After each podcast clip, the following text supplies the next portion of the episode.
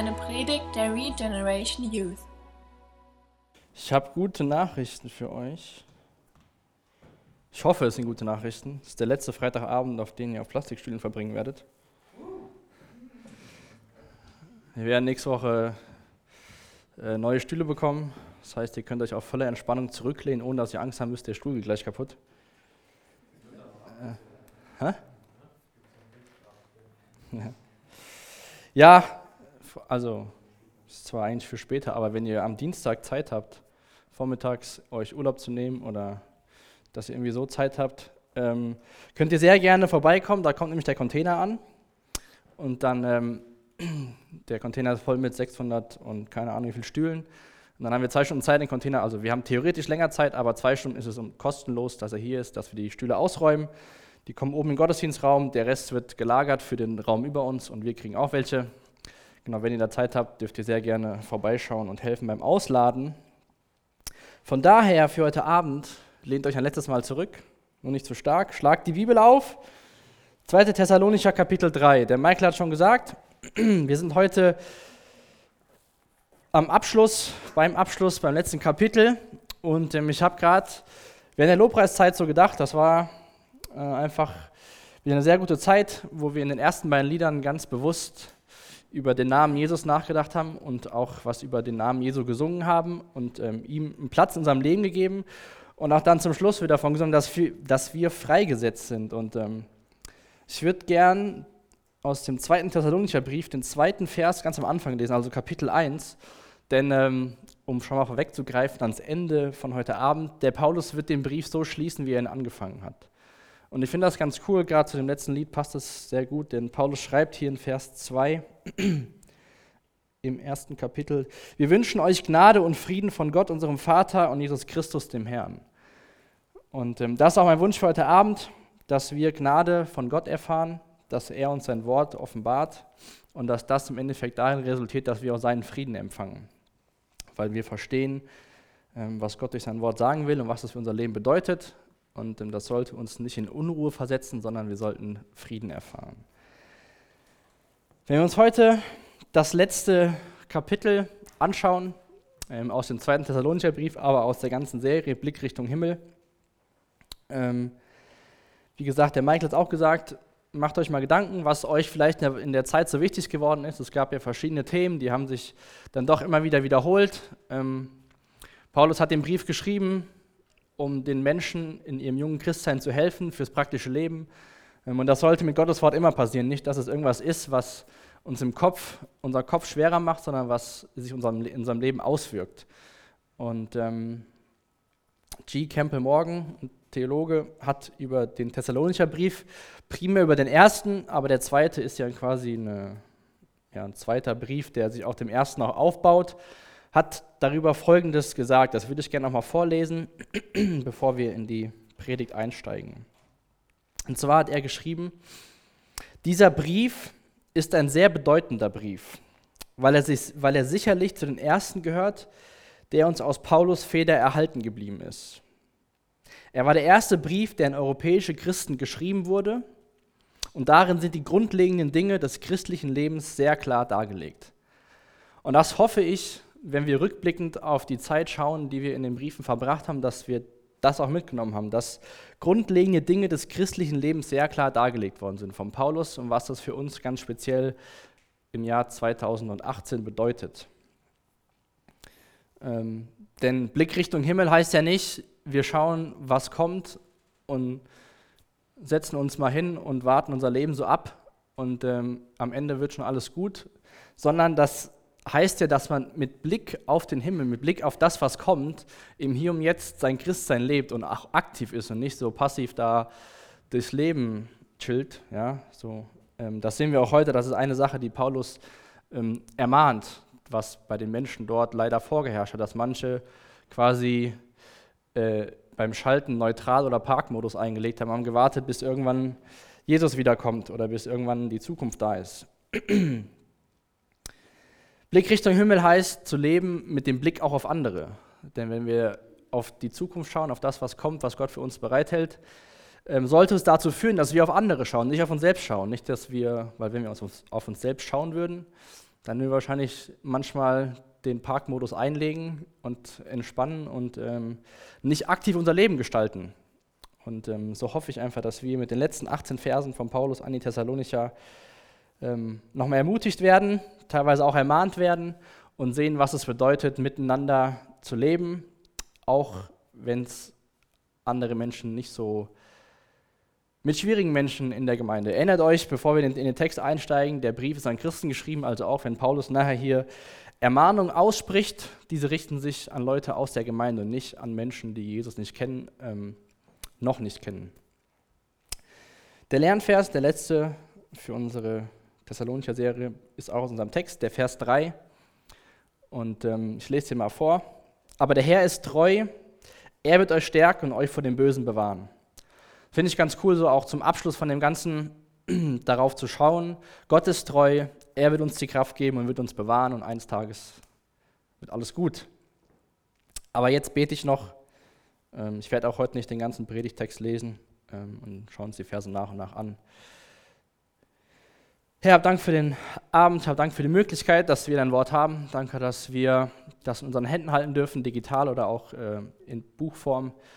Jesus, danke, dass ähm, wir viel, viel dadurch lernen können. Und ich bitte dich, dass du diese Text heute Abend, dass du dadurch zu uns redest, dass wir verstehen, was es für unser Leben heute hier bedeutet, aber dass wir auch verstehen, was es für die Menschen damals bedeutet hat. Danke, dass dein Wort lebendig ist und heute zu uns reden will. Und das bitten wir. Amen. Zu Anfang schauen wir uns mal die ersten beiden Verse an aus 2. Thessalonicher Kapitel 3. Ähm, der Paulus letzte Woche hat ja zum Abschluss ähm, von dem Text für die Thessalonicher gebetet, Verse 16 und 17 aus dem Kapitel 2. Und er bleibt quasi in dem Thema Gebet drin, wenn er in das dritte Kapitel, oder als er jetzt hier ins dritte Kapitel einsteigt.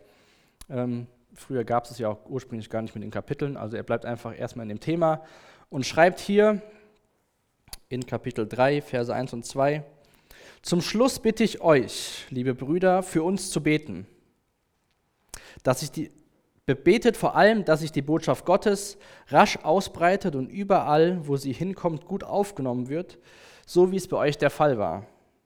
Und betet auch, dass wir vor boshaften und schlechten Menschen geschützt werden, denn nicht alle glauben an den Herrn. Das heißt, nachdem Paulus, das haben wir auch schon öfters gesehen, diverse Male für die Thessalonicher gebetet hat, hat er zum Schluss ein Anliegen, dass sie auch für ihn beten. Für ihn, Timotheus und Silas, für das Team, die damals auf Mission waren und Gottes Botschaft nach ähm, Europa gebracht haben. Und ich weiß nicht, wie viel ihr über Paulus wisst. Wir hatten ja davor uns auch die Apostelgeschichte angeschaut, da haben wir auch sehr viel über Paulus gelernt. Aber Paulus ist ja so einer, sage ich mal, von den Helden im Neuen Testament. Ja? Er hat viele Briefe geschrieben, war erst voll gegen Jesus und dann voll für Jesus. Und ähm, ich denke mal oder unterstelle das mal einigen von euch, dass ihr Paulus ein bisschen als Vorbild anseht oder als einen Mensch, dem man nacheifern könnte, wo es gut ist, so zu werden. Ich meine, Paulus sagt von sich selbst, ahmt mir nach, so wie ich Christus nachahme. Also das muss schon, da muss schon was dahinter stecken, wenn man andere Menschen ermutigt, sich selbst nachzuahmen, wie man Christus nachahmt. Und dieser Mensch, der Paulus, ist sich auf der einen Seite nicht zu schade, aber offenbart auch, dass er auch das Gebet von anderen Menschen braucht. Ja, der Paulus hat sich um diese Gemeinde gekümmert, er hat sie gegründet, hat sich wie so ein Pastor auch vom Ferne mit Briefen ähm, um sie gekümmert und war besorgt, wie es ihm geht, war froh, dass es ihm gut geht. Das lesen wir im ersten Brief, dass er erfreut war über die Botschaft, wie sie so Fortschritte machen.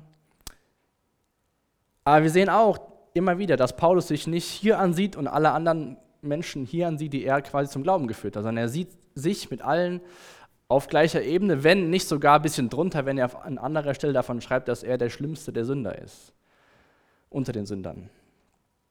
Und Paulus bittet um Gebet und ich hoffe, dass es uns, oder ich glaube einfach, dass es auch uns nochmal zeigen sollte, dass jeder von uns Gebet braucht. Ja? Ob du jetzt Gemeindegründer bist in der frühen Antike, ob du in die Schule gehst, auf der Arbeit bist, im Studium sitzt, Überall, wo wir hinkommen, brauchen wir Gebet. Denn Paulus bet, äh, äh, fragt erstmal nach dem Gebet für Gottes Botschaft, also für das Evangelium, dass das diesen Fortschritt hat, den es auch bei den Menschen selbst hatte. Er sagt ja, bitte betet, dass überall, wo, sich, wo Gottes Botschaft hinkommt, dass sie sich rasch ausbreitet und gut aufgenommen wird. Das heißt, Paulus Anliegen waren Reich Gottes. Und wenn sich darum gekümmert ist, dann hat er auch natürlich für sich seine Anliegen den Menschen genannt in Vers 2, wo er sagt, bitte betet für mich, dass wir bewahrt werden oder beschützt werden vor boshaften und schlechten Menschen. Und ich glaube, egal was du machst, was ich gerade eben schon mal gesagt habe, wenn du bekennender Christ bist, wenn du für Jesus unterwegs bist, da wo du hingehst, in deinem Alltag, dann wirst du Menschen begegnen, die das nicht so toll finden. Da wirst du Menschen begegnen, was Paulus sagt, nicht alle glauben an Jesus und einigen wird das nicht gefallen, wie du lebst, vielleicht auch was du sagst, wie du mit deinen Arbeitskollegen umgehst. Ähm, ich meine, das haben wir auch im letzten Kapitel gesehen. Es gibt, eine, es gibt das Böse, der Teufel ist, ist am Werk. Und ähm, so wirst du auch vor Situationen kommen, wo du Bewahrung brauchst. Einfach im, im Miteinander, mit, mit anderen Menschen. Und ähm, wie gesagt, ich glaube, wenn du denkst, du kriegst es alles alleine hin, das Leben als Christ, ähm, dann wünsche ich dir viel Erfolg. Wenn du es am Ende geschafft hast, kannst du mir mal sagen, wie es so funktioniert hat, wie dein Weg dahin war. Denn ich glaube, alleine funktioniert das nicht. Ja? Wir sehen das immer wieder in der Bibel, dass Menschen für andere beten. Paulus hat immer wieder für diese jungen Christen gebetet und sagt auch selbst, hier, bitte betet für mich. Ähm, bete nicht nur, in Anführungszeichen, nicht nur für das Reich Gottes und die Botschaft, sondern auch für mich persönlich, dass ich bewahrt werde. Und ähm, in der Elberfelder Übersetzung wird das so beschrieben, dass im ersten Vers, wo in der Neues Leben steht, gut aufgenommen, steht in der Elberfelder, dass überall, wo die Botschaft hinkommt, sie verherrlicht wird. Und ähm, das finde ich wesentlich besser ähm, übersetzt vom Text her in der Elberfelder. Wenn wir das mal überlegen, was das bedeutet, Paulus hat gesagt, dass es so gut passiert wie bei euch, also wie bei den Thessalonichern. Und ähm, die Thessalonicher, da ist, die haben das ja sehr gut aufgenommen. Dann lesen wir davon, dass sie Zeugnis wurden für auch ähm, in ganz Mazedonien, in der Gegend, wo sie waren. Und wenn das dann heißt, dass dort, wo die Botschaft hinkommt, sie auch verherrlicht wird, heißt das ja im Umkehrschluss, dort, wo Gottes Botschaft gepredigt wird, wo Menschen das erkennen, was das bedeutet, dass Jesus für sie gestorben ist, wo sie dann ihr Leben ändern, danach leben, dass das Verherrlichung Gottes ist. Das heißt, die Annahme vom Evangelium bedeutet, dass Gott verherrlicht wird. Durch Menschen, die sich entscheiden, umzukehren vom alten Leben hin zum neuen Leben mit Jesus, verherrlichen Gott dadurch. Und das finde ich total cool, ähm, uns das nochmal vor Augen zu führen, was das wirklich bedeutet, wenn, wenn Menschen erkennen, wer sie sind und dass sie Jesus brauchen. Ich meine, wir freuen uns, aber wie viel mehr freut sich Gott und wie viel mehr bringt das Ehre Gottes, wenn Menschen erkennen, dass sie ihn brauchen.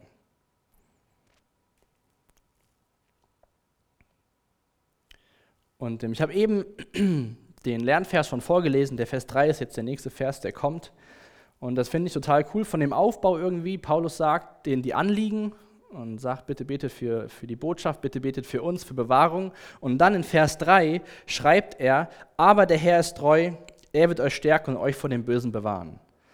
Das heißt im Endeffekt, seine Gebetsanliegen, die er hatte für sich selbst, sagt er im nächsten Vers, Gott ist treu und Gott wird euch stärken und euch vor dem Bösen bewahren. In Klammern, so kann das für mich auch tun, füge ich mal von mir aus hinzu. Aber ich finde es einfach cool, dass Paulus das mal deutlich macht, den Menschen, dass er im Endeffekt sagt, das, was ihr betet, da steht auch Erfolg hinter, denn Gott ist treu und er wird euch stärken und vor dem Bösen bewahren. Und ähm, ich lese mal die Verse 4 und 5 in dem Zusammenhang noch. Da schreibt Paulus weiter, und dem Glauben an Gott sind wir zuversichtlich, dass ihr alles, was wir euch ans Herz gelegt haben, schon jetzt in die Tat umsetzt und das auch immer weiter tun werdet. Der Herr richte eure Herzen auf die Liebe zu Gott aus und auf das geduldige Warten auf Christus. Ich weiß nicht, wie vertraut du mit dem Konzept Treue bist. Ähm, ich meine, in der Bibel ist das ähm, ein bekanntes Konzept. Paulus schreibt hier, Gott ist treu. Aber so in der heutigen Gesellschaft ist Treue ja so eine Sache. Ja? Ähm, ich würde mal behaupten, Treue ist bei uns nicht so ganz mehr in Mode, wie es vielleicht mal früher war. Ja, Treue heißt ja, in dem Fall, wenn wir das jetzt nochmal auf den Vers beziehen, wo er sagt, Gott wird euch stärken, weil er ist treu. Treue hat was mit anderen zu tun. Ja, ich meine, man sagt, so bleibt dir selbst treu, aber ist auch wieder sehr selbstzentriert und egoistisch gedacht. Ob das Treue im Sinne von Treue ist, weiß ich auch nicht. Bei uns ist es eher so Treue, bis es mal irgendwann kompliziert wird. Ja? Oder ich halte mich so lange daran, bis ich es mir anders überlegt habe, bis ich denke, da brauche ich nicht mehr treu zu sein. Ja, oder ich bin so lange treu, solange ich einen Nutzen davon habe. Wenn ich keinen Nutzen mehr davon habe, dann wofür brauchst du dann noch meine Treue? Ich denke, es ist gerade eine Sache, diese drei Beispiele ähm, für die Beziehung in der heutigen Welt. Ja, wir haben zwei Verlobte, die sagen, nee, wir machen das anders mit der Treue. Wir sagen Treue, bis dass der Tod uns scheidet und nicht, bis ich keinen Nutzen mehr habe. Ja, aber das ist überhaupt nicht mehr normal heutzutage, dass junge Menschen sagen, jawohl, ich lege mich auf einen Partner fest, wir heiraten und wir machen das so mit der Treue, wie sich, wie sich Gott das vorstellt. Und ähm, was ich damit sagen will, ist, dadurch, dass die Gesellschaft vielleicht Treue anders definiert, finde ich manchmal, dass wir, oder zumindest ich, in der Gefahr stehe, die Dinge, wie ich sie in meinem Leben kennenlerne, auf Gott zu projizieren. Ja, dass wenn ich sage Treue, naja gut, Treue ist, die Menschen sind so lange zusammen, bis sie keinen Bock mehr haben oder bis es kompliziert wird oder was auch immer, da gibt es mit Sicherheit noch viel mehr Beispiele für. Aber wir müssen lernen, gerade auch schlechte Erfahrungen, die wir im Leben machen, allgemein, nicht nur aufs Thema Treue bezogen, nicht auf Gott zu projizieren. Auf der einen Seite ist das, ähm, sage ich mal, menschlich, ja, aber wir können ganz speziell dafür beten, dass wir Gott in seinem Wesen erkennen, wer er wirklich ist und nicht, wie wir denken, wie er ist, weil wir erlebt haben, wie zu Hause der Vater war. Und wie kann denn Gott dann ein liebender Vater sein, der treu ist? Ja, oder wie kann Gott Liebe sein, wenn Liebe doch so kaputt ist heutzutage? Und äh, da freue ich mich auch schon auf die nächste Predigtserie, ähm, denn ich glaube und hoffe und bete, dass wir auch durch die Bücher in Mose ganz ähm, ein gutes Gottesbild bekommen, dass wir Gott kennenlernen, wie er wirklich ist, was er sich gedacht hat bei der Schöpfung, wie er mit dem Volk Israel umgeht, was das alles bedeutet mit den ganzen Gesetzen und ähm, Auszug aus Ägypten und dann doch irgendwann eingezogen ins gelobte Land. Also ist auch wirklich das so ein Hauptpunkt, dass wir durch diese Serie, durch die fünf Bücher Mose, also keine Sorge, wir gehen nicht Vers für Vers durch fünf Bücher. Also das wird ein bisschen anders sein, sonst könnten wir uns die nächsten Jahre damit beschäftigen. Aber dass wir wirklich auch ein gutes Gottesbild davon bekommen, weil es ist so wichtig für uns, ein gutes Gottesbild zu haben. Weil was bedeutet das alles für dich, wenn du sagst, Gott ist gar nicht so? Ja. Warren Wiersbe hat gesagt, Gottes Treue zu uns ist die Grundlage für unsere Treue zu ihm. Wir dürfen niemals unseres unser Bild, was wir vielleicht verzerrt haben von, von Treue, in dem Fall auf Gott projizieren. In Wikipedia, ähm, dem Duden der Neuzeit, steht über Treue folgendes. Treue ist eine Tugend, welche die Verlässlichkeit eines Akteurs gegenüber einem anderen, einem Kollektiv oder eine Sache ausdrückt. Das heißt, Wikipedia definiert Treue auch so, dass es was Externes ist. Ja? Das hat nichts mit mir selbst zu tun, sondern es ist ausgerichtet auf ein Mensch, ein Kollektiv, die Gruppe oder auf eine Sache. Sie basiert auf gegenseitigem Vertrauen bzw. Loyalität, ist aber nicht der Beweis dafür, dass der Gegenstand der Treue ihrer auch würdig ist. Und das fand ich voll interessant. Wenn, also, sie basiert auf gegenseitigem Vertrauen, aber ist nicht der Beweis dafür, dass der Gegenstand, dass der Gegenüber der Treue auch würdig ist. Und wenn wir jetzt hier davon lesen, Gott ist, der Herr ist treu, er wird euch stärken, er wird euch bewahren, habe ich mich so gefragt, bin ich ein würdiges Gegenüber für Gott, dass er mir seine Treue erweisen muss? Und das finde ich so faszinierend an Gottes Wort und an ihm und an Jesus, dass genau das nicht der Fall war. Wir lesen in der Bibel, dass Jesus für uns starb, als wenn er seine Feinde waren. Ja? Das ist alles andere, als würdig zu sein, Gottes Treue zu bekommen. Und trotzdem hat sich Gott dazu entschieden, treu zu sein, weil er Treue ist. Deswegen ist es so wichtig, dass wir ein gutes Gottesbild haben und Gott, den Gott der Bibel kennenlernen und nicht den Gott, den wir in unseren Gedanken uns so zurechtspinnen, weil wir irgendwas mal gehört haben, sondern wir müssen persönlich, gemeinschaftlich in Gottes Wort lesen, das Wort zu studieren und ihn besser kennenlernen. Ja? Auch vielleicht für deine stille Zeit, wenn du sagst, ach, das habe ich gar nicht für mich mitgenommen, dann lest doch mal die Bibel und versuch Gott besser kennenzulernen. Und dann wirst du automatisch was für dich und für deinen Alltag mitnehmen.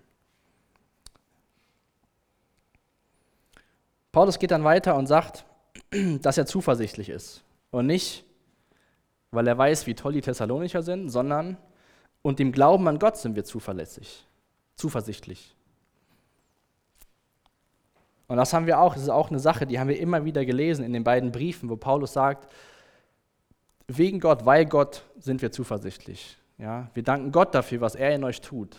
Und ähm, zeigt immer wieder auf Gottes Größe und nicht den Menschen erheben, wie toll er ist. In Philippa 2, Vers 13 schreibt der Paulus auch was zu dem Thema. Denn Paulus schreibt ja bei uns im Text, dass er zuversichtlich ist im Glauben, dass Gott, dass die Menschen das tun, was sie gelernt haben. Und in Philippa schreibt der Paulus, Gott selbst ist ja in euch am Werk und macht euch nicht nur bereit, sondern auch fähig, das zu tun, was ihm gefällt. Das heißt, wir brauchen Gott, um es zu verstehen und wir brauchen Gott, um es anzuwenden. Er macht euch nicht nur bereit, sondern auch fähig, das zu tun, was ihm gefällt. Im Endeffekt das zu tun, was, was er in seinem Wort schreibt, dass wir das anwenden können. Dazu will er uns helfen.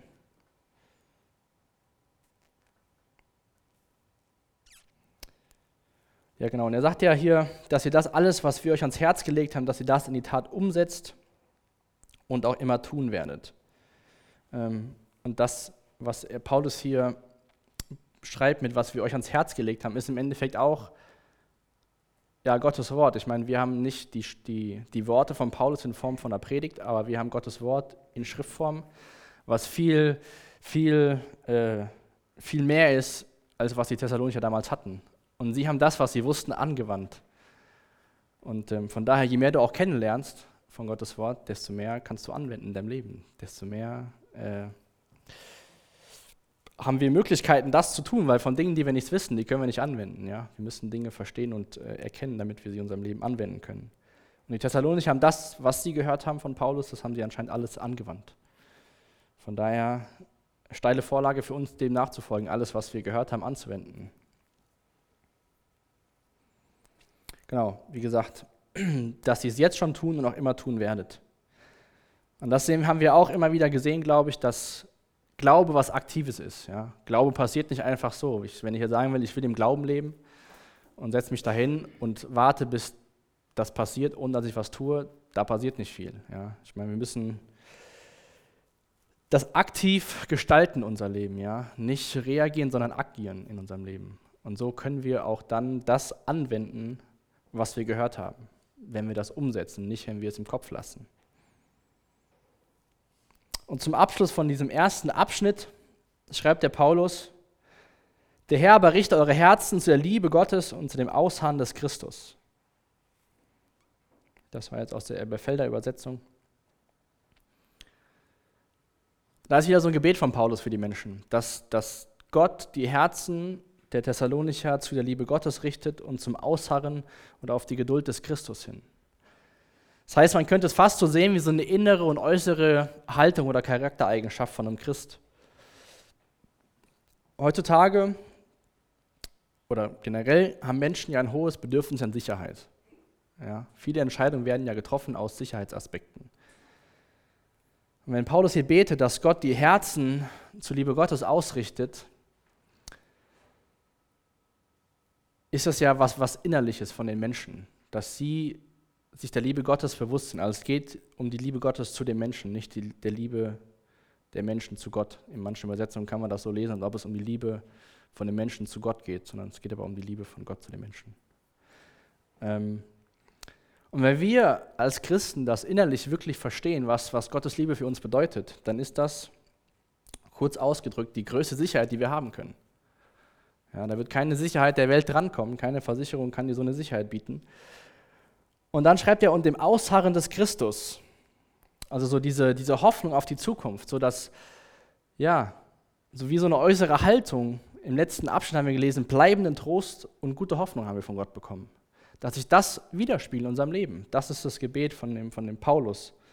Und ähm, zu dem Thema würde ich, oder zu dem, zu dem Vers würde ich gerne ein Zitat vorlesen. Und ähm, das hat der William Barclay in seinem Kommentar geschrieben. Und zwar hat er Folgendes geschrieben. Wir leben in einer Welt, in der die Menschen sich vor der Zukunft fürchten. Das äußere Merkmal eines wahren Christen ist, dass er aufrecht steht, wenn andere zerbrechen. Wenn andere unter der Last zusammenbrechen, nimmt der wahre Christ seine Last auf sich und geht weiter. Mit der Liebe Gottes im Herzen und der Stärke Jesu Christi können wir Menschen allem die Stirn bieten.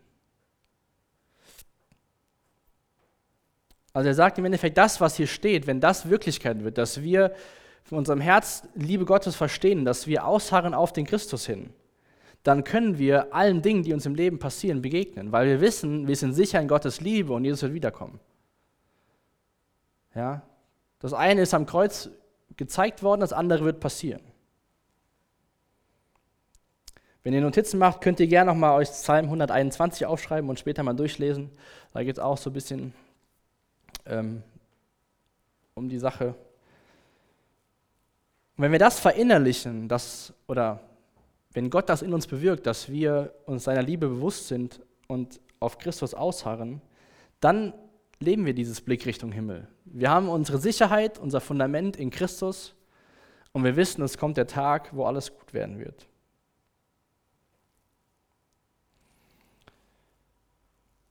Nach der sage ich mal, schönen Einleitung in das Kapitel, befasst sich Paulus jetzt in den nächsten Versen 6 ähm, bis 15 mit einer Personengruppe, die nicht so richtig das tun, was sie tun sollten.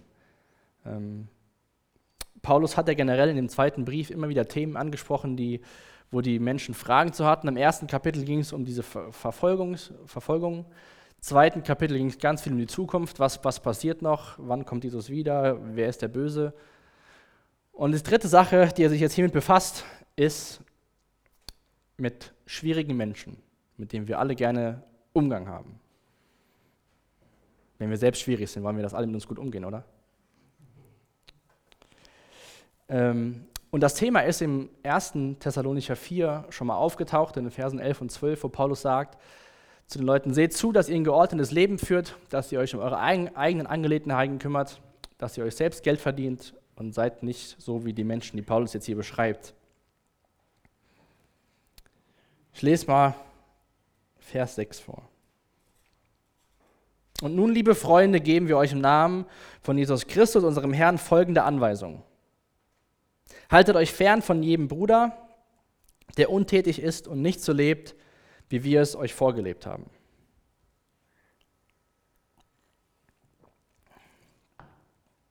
Diese Anweisung ist in anderen Übersetzungen übersetzt mit Wir gebieten euch, beziehungsweise im Namen Jesu fordern wir euch auf. Also das ist nicht so nett, nett formuliert worden von Paulus wie eine Anweisung, so von wegen, ihr könntet ja, wenn ihr wollt, dürftet ihr euch so verhalten, sondern im, im Grundtext gebraucht Paulus hier militärische, militärische Sprache. Also er gibt ihnen quasi ein Gebot, eine Aufforderung. Hier, so geht ihr mit den Menschen um, die sich nicht ähm, so verhalten, wie sie sollten. Und die Aufforderung ist, sich jedem Bruder fernzuhalten, der ein ungeordnetes Leben führt und sich nicht an die Lehre hält. Das heißt, es ist an die Menschen gerichtet, wie gesagt, Gemeindekontext, das ist nicht an Menschen gerichtet, die Jesus nicht kennen und irgendwo anders zusammenkommen. Diese Menschen haben das Ziel, was Paulus den Menschen gegeben hat, in ähm, 1. Thessalonicher 4, Vers 11, ein geordnetes Leben zu führen, nicht so ganz nach äh, nicht so ganz gefolgt, wenn sie führen ein ungeordnetes Leben. Und das könnte man ja, wenn man das so liest, denken, das ist ja ziemlich krass. Das heißt, wenn sie sich nicht so verhalten, soll man mit ihnen keine Gemeinschaft haben. Und ähm, so hat es Paulus gesagt und so hat er es auch gemeint. Aber mal kurz ein bisschen was zu der Kultur damals. Die war anders als heutzutage. Damals gab es so eine Gemeinschaftskultur, ja, die gibt es mittlerweile, gibt es zurzeit immer noch äh, in, im, im, Osten, in anderen Ländern. Bei uns in Deutschland ist es nicht mehr so. Ähm, zum Beispiel meine Oma, bei der im Haus wohnt, ähm, jemand aus Syrien und seine Familie ist halt noch in Syrien. Er ist alleine gekommen und ähm, er sagt dann am Anfang, hat er zu meiner Oma gesagt, ja, wo ist denn die ganze Familie? Wo sind denn alle Kinder? Und wo sind sie denn alle? Also, äh, meine Oma wohnt Viertelstunde von hier weg.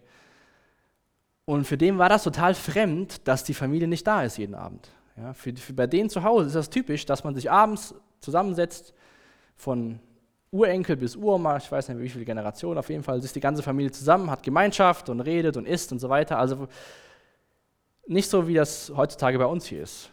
Und ich dachte, das total wertfrei, aber das ist einfach für so Menschen was ganz anderes. Die können das gar nicht nachvollziehen, dass, sage ich mal, so wenig Gemeinschaft herrscht. Und so ähnlich war das damals auch, diese Gemeinschaftskultur. Es lag sehr viel Wert auf der Gemeinschaft. Und wenn wir uns nochmal bewusst machen, dass es ja eine neue Gemeinde war, ja, die waren ja sowieso von der Gesellschaft in der Stadt ein bisschen ausgegrenzt, nachdem sie sich für Jesus entschieden haben.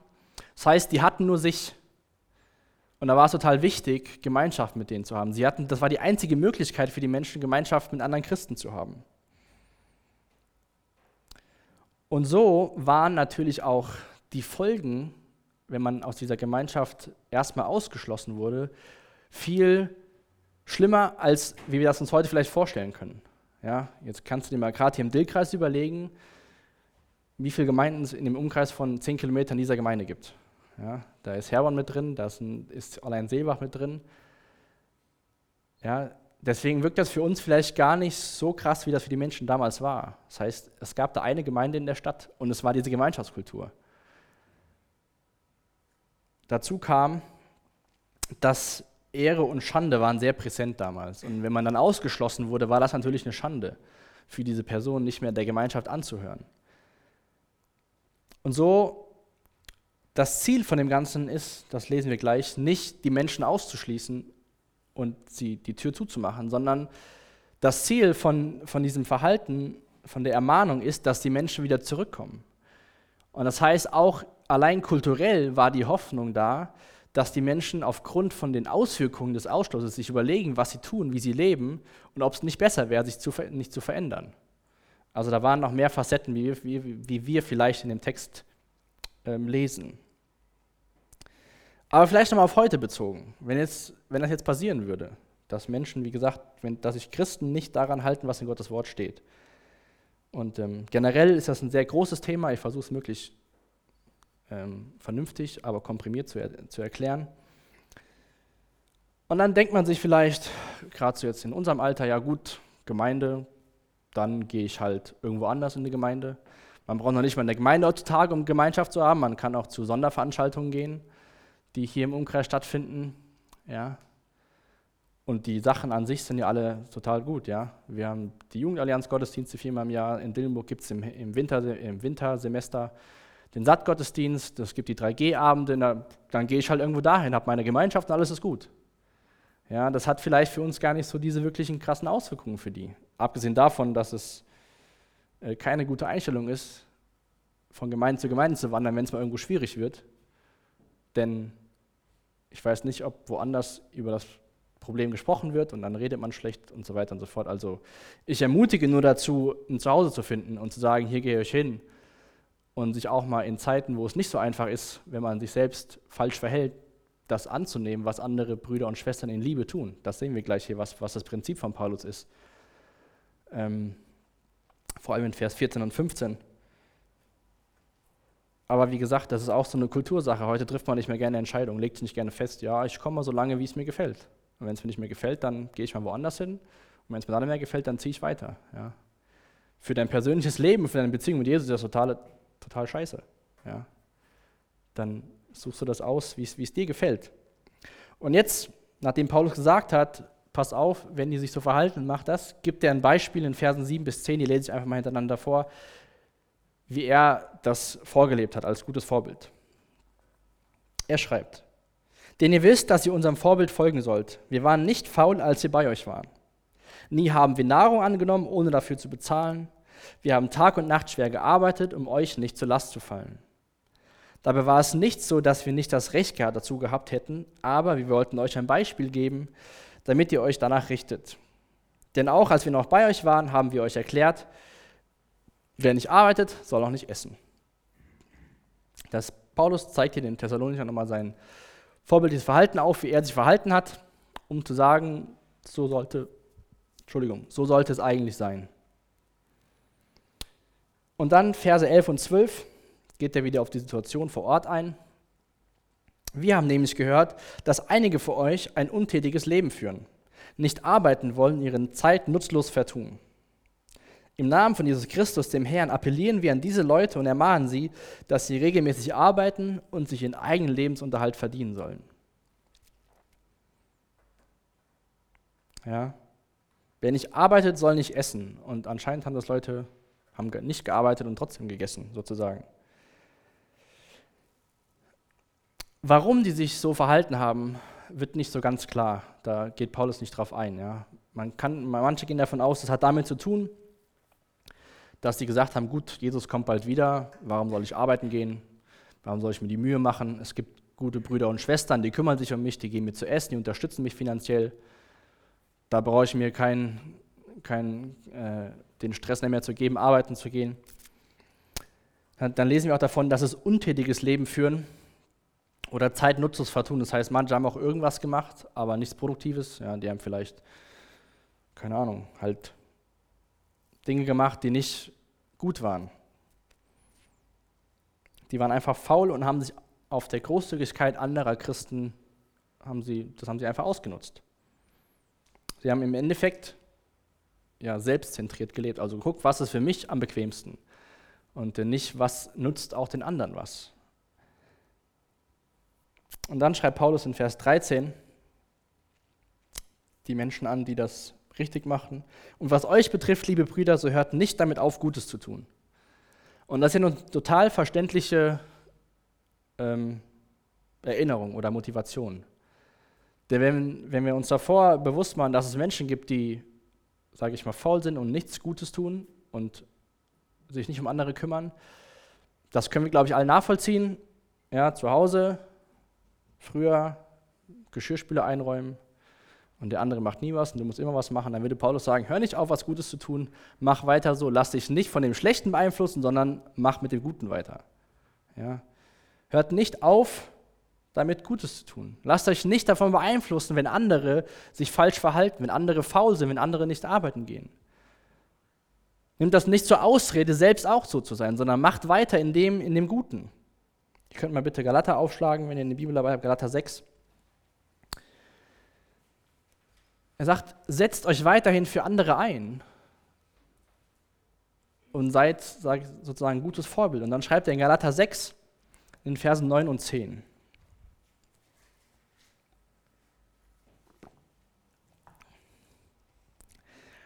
Deshalb werdet nicht müde zu tun, was gut ist. Also die gleiche, die, das Gleiche, was er den Thessalonichern sagt. Lasst euch nicht entmutigen, gebt nie auf. Und dann schreibt er, denn zur gegebenen Zeit werden wir auch den entsprechenden Segen ernten. Lasst uns jede Gelegenheit nutzen, allen Menschen Gutes zu tun, besonders aber unseren Brüdern und Schwestern im Glauben. Und auch das war ja ein Lob von Paulus aus dem ersten Brief, dass er gesagt hat, ihr kümmert euch ja gut um eure Mitmenschen und um andere, die gar nicht zur Gemeinde dazugehören. Und von daher auch an uns, jeden Einzelnen, aber auch als uns Gemeinschaft, lasst uns nicht müde werden, Gutes zu tun. Auch wenn wir vielleicht mal entmutigt sind und Sachen nicht so laufen. Dafür sind auch so Abende, freitagsabends, ich weiß nicht, wie deine Woche so war. Ja, vielleicht hast du versucht, was Gutes zu tun, gut mit den Menschen umzugehen und es war einfach nicht so einfach die Woche, dann ist es gut, wenn wir zusammenkommen, uns gegenseitig ermutigen, quasi den Tank wieder auffüllen, dass wir nächste Woche wieder was Gutes tun können, auch wenn unser Umfeld uns nicht dazu ermutigt und uns kein gutes Vorbild ist, etwas Gutes zu tun. Denn zur gegebenen Zeit werden wir den entsprechenden Segen ernten, schreibt der Paulus hier in Galater 6, Vers 9. Das heißt, es ist nicht umsonst, was wir Gutes tun. Ja? Auf jetzt, im Hier und Jetzt tun wir anderen Menschen was Gutes, aber auch wir selbst werden den Segen ernten. Ja? Nicht nur was Gutes, sondern den Segen. Da habe ich auch hingeschrieben, Blick auf die Erde, auf das Hier und Jetzt. Ja, da kann man schon mal müde werden und denken, ja, was soll das eigentlich alles? Ich lehne mich auch zurück wie die und die. Oder schaut man diesen Blick Richtung Himmel und sagt, ich tue das nicht für die, die nicht Bock, Bock haben, sondern mache das im Endeffekt für Gott und irgendwann, zu gegebener Zeit, werde ich Segen empfangen ja, diesen, diese, diese Ewigkeitsperspektive.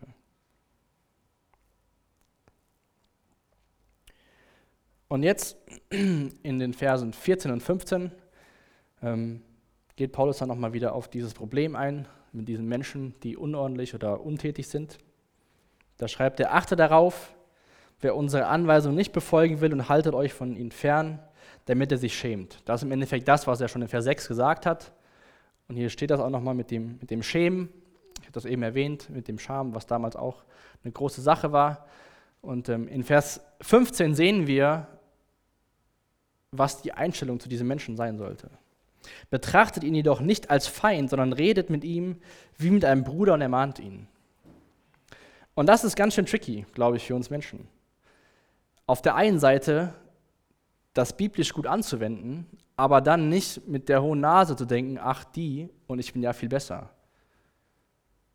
Vielleicht dauert es gar nicht lange, da sind die Rollen genau umgedreht. Und das ist die Herausforderung an uns. Betrachte ihn jedoch nicht als Feind, sondern redet wie, mit ihm wie mit einem Bruder. Das heißt, sei konsequent, aber behandle ihn weiter wie ein Bruder und nicht du hier und er da, weil da ist ja irgendwas schiefgelaufen. Auch wieder Galater 6, wenn ihr vielleicht noch euren, die Seite aufgeschlagen habt, den ersten Vers. Liebe Freunde, wenn ein Mensch einer Sünde erlegen ist, dann solltet ihr deren Leben vom Geist bestimmt ist, diesen Menschen liebevoll und in aller Demut helfen, wieder auf den rechten Weg zurückzufinden. Und dann gibt er auch die Ermahnung, passt auf, dass du nicht in dieselbe Gefahr gerätst. Also betrachte ihn nicht als Feind, also betrachte ihn als Freund sozusagen. Sei liebevoll, sei demütig und das Ziel ist, ihn wieder auf den rechten Weg zurückzubringen. Und nicht das Ziel ist, ihn möglichst weit wegzuschieben. Ein letztes Zitat, glaube ich, für heute Abend. Gnade ohne Wahrheit ist bedeutungslos. Wahrheit ohne Gnade ist gemein. Gnade mit Wahrheit ist Medizin. Jesus ist voller Gnade und Wahrheit. Ich lese nochmal vor. Gnade ohne Wahrheit ist bedeutungslos. Wahrheit ohne Gnade ist gemein. Gnade mit Wahrheit ist Medizin. Das heißt, wenn wir der Person begegnen und ihn nur mit der Wahrheit konfrontieren, ohne dabei gnädig zu sein, dann ist das wie so ein, wie sagt man, ein Kopf vor den Stoß, das ist falsch. Stoß vor den Kopf. Und man bewirkt mit Sicherheit nicht damit, liebevoll und demütig mit ihm umzugehen. Und die Reaktion dieser Person wird wahrscheinlich nicht so sein, dass das Ziel ist Wiederherstellung, sondern dann ist erstmal Trennung. Wenn wir immer nur gnädig sind, ohne die Wahrheit zu sagen, dann hat das überhaupt keinen Sinn, weil davon kommt man auch nicht weiter. Von daher brauchen wir Gnade, mit den Menschen umzugehen, aber auch die Wahrheit in Liebe zu sagen. Und das ist, sage ich mal, der Trick bei der ganzen Sache, die Herausforderung. Ich meine, es ist einfach zu sagen, ja, ausstoßen, aber wie, welche Art und Weise? Und was ist der, was ist der Zweck, was ist der Sinn davon? Ja? Der Zweck ist, die Person zurückzubringen, im Endeffekt Erlösung zu schaffen und nicht die Person zu strafen langfristig. Ja, man will Wiederherstellung schaffen und nicht Trennung dauerhaft.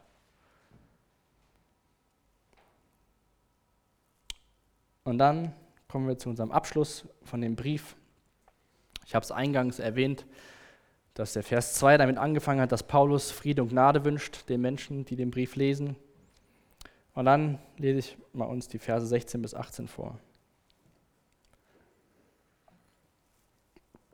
Der Herr des Friedens selbst gebe euch jeden Tag seinen Frieden. Was immer auch geschieht, der Herr sei mit euch allen. Hier ist mein Gruß, den ich Paulus mit eigener Hand schreibe. Das tue ich am Ende jedes Briefes, um zu zeigen, dass er wirklich von mir stammt. Und dann nochmal ein Wunsch. Ich wünsche euch allen die Gnade von Jesus Christus, unserem Herrn.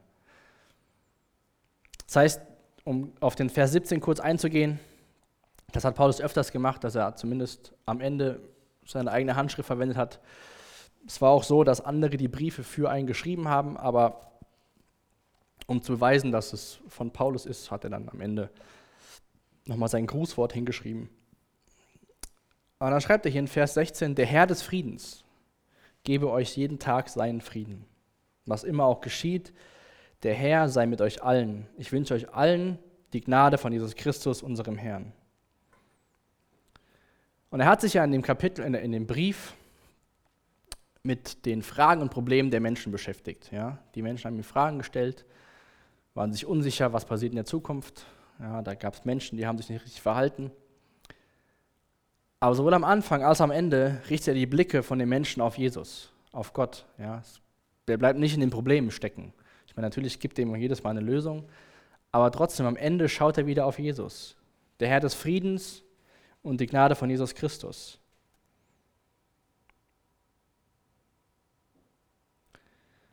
Und das finde ich ein total cooles Ende zu, den, zu dem ganzen Blick Richtung Himmel. Der Herr des Friedens selbst gebe euch jeden Tag seinen Frieden, was immer auch geschieht. Und dann wieder das Versprechen, der Herr sei mit euch allen, dieses Gebet. Und ich wünsche euch die Gnade von Jesus Christus. Und das ist das, was wir für unser Leben brauchen, wenn wir Blick Richtung Himmel leben. Diesen Frieden jeden Tag. Ja, die Gnade, die von Gott kommt. Unsere Zukunft ruht ausschließlich auf der Kraft und Treue Gottes. Ich hoffe, das haben wir auch festgestellt. Ja, Paulus hat hier auch gebetet, er betet, dass Gott die Herzen ausrichtet. Ja, Gott ist treu.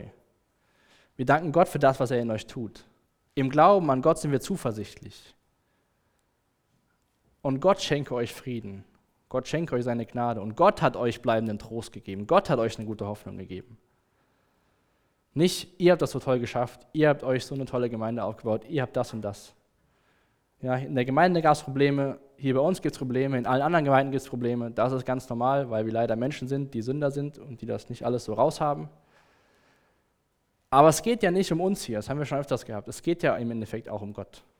Und da hat Paulus immer wieder darauf gezeigt, dass es im Endeffekt bei Gott angefangen hat, durch Gott funktioniert und bei Gott enden wird eines Tages. Und von daher nochmal so ein paar Fragen an dich persönlich. Welche Zukunftsaussichten hast du für dein Leben und auch darüber hinaus? Wenn Paulus hier schreibt, der Herr des Friedens gebe euch selbst seinen Frieden jeden Tag, was auch immer geschieht, ist das was, wenn du in die Zukunft von dir schaust und deine Aussichten so sind? Ist das was, was dir Trost spendet, weil du weißt, was es bedeutet?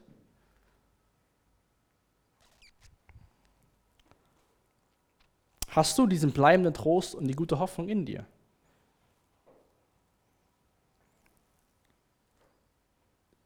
Weil ohne eine persönliche Beziehung zu Jesus werden wir diese Dinge nicht erfahren können. Dann haben wir nicht die allerbesten Zukunftsaussichten. Von daher mache ich dir Mut, darüber nachzudenken, wie das bei dir aussieht, wie die Beziehung zu Jesus aussieht, ob du überhaupt eine hast ich meine, Jesus lädt dich dazu herzlich ein. Ja? Ähm, wenn wir erkennen, wer wir sind und dass wir Jesus brauchen, dann dürfen wir zu ihm kommen und dann dürfen wir diesen Frieden, den Paulus in Vers 16 anspricht, der Herr des Friedens, wird uns seinen Frieden geben. Dann dürfen wir mit seinem Frieden hoffnungsvoll in die Zukunft schauen, weil wir wissen, eines Tages werden wir bei Jesus sein, Gemeinschaft mit ihm haben, ohne Sünde sein und das wird einfach herrlich werden. Und keiner von uns, glaube ich, das können auch alle anderen bestätigen, keiner von uns perfekt. Wir brauchen immer wieder eine Erinnerung, was in Gottes Wort steht und was es für uns bedeutet. Und von daher lasst uns echt diese Zeit im äh, Lobpreis nutzen, vielleicht ganz speziell dafür zu beten, was, was Gott durch die Serie zu dir gesprochen hat. Und das, was der Michael gesagt hat, nutzt die Gelegenheit wirklich und erzählt das anderen, erzählt das uns hier. Das ist ermutigend, das ist auferbauend und das ist toll zu sehen, wenn andere mitbekommen, dass Gott wirkt, dass Gott nicht nur irgend so ein, so ein Gott ist, der in so einem Buch ist und im Endeffekt sind das äh, schöne Worte von hier vorne, aber lasst uns doch erfahren, was es in eurem Alltag bedeutet. Ich würde gerne auch beten und dann haben wir zwei Lieder und dann habt ihr die Möglichkeit, ähm, was zu sagen. Genau. Jesus, ich habe da, hab Dank dafür, dass du uns Frieden schenken willst, Jesus. Danke, dass du uns deine Gnade erwiesen hast. Danke, dass du uns deine Liebe erwiesen hast am Kreuz, Jesus. Und ich bitte dich für jeden, der heute Abend hier ist, der diesen Frieden nicht hat, weil er dich nicht so kennt, wie er dich kennen sollte, bitte ich, dass du dich ihm offenbarst. Heiliger Geist, ich bitte, dass du wirkst hier unter uns. Wir lesen in deinem Wort auch, dass da, wo dein Geist ist, da ist Freiheit. Und das beten wir für diesen Abend, für die Zeit auch gleich im Lobpreis und der Zeugniszeit, Jesus, dass du das tust, was du unter uns tun willst, Jesus, dass du uns Worte im Mund legst, die andere ermutigen. Jesus, danke, dass du kein toter Gott bist, danke, dass du lebendig bist, danke, dass du mit uns zusammen durchs Leben gehst, danke, dass du uns helfen willst bei den Dingen im Alltag. Und ich danke dir für dein Wort, was uns immer wieder neu ermutigt, aber auch herausfordert. Und so bitte ich dich für jeden, der durch, durch dein Wort herausgefordert wird, dass er die Dinge angeht, zusammen mit dir, nicht aus eigener Kraft, Jesus. Und danke, dass wir mit Blick Richtung Himmel leben dürfen. Danke, dass wir eine, eine, eine sichere Zukunft haben. Danke, dass du gesiegt hast und danke, dass du wiederkommen wirst und uns zu dir holen wirst. Amen. Danke für das Anhören der Predigt. Weitere Informationen findest du unter www.regenerationyouth.de.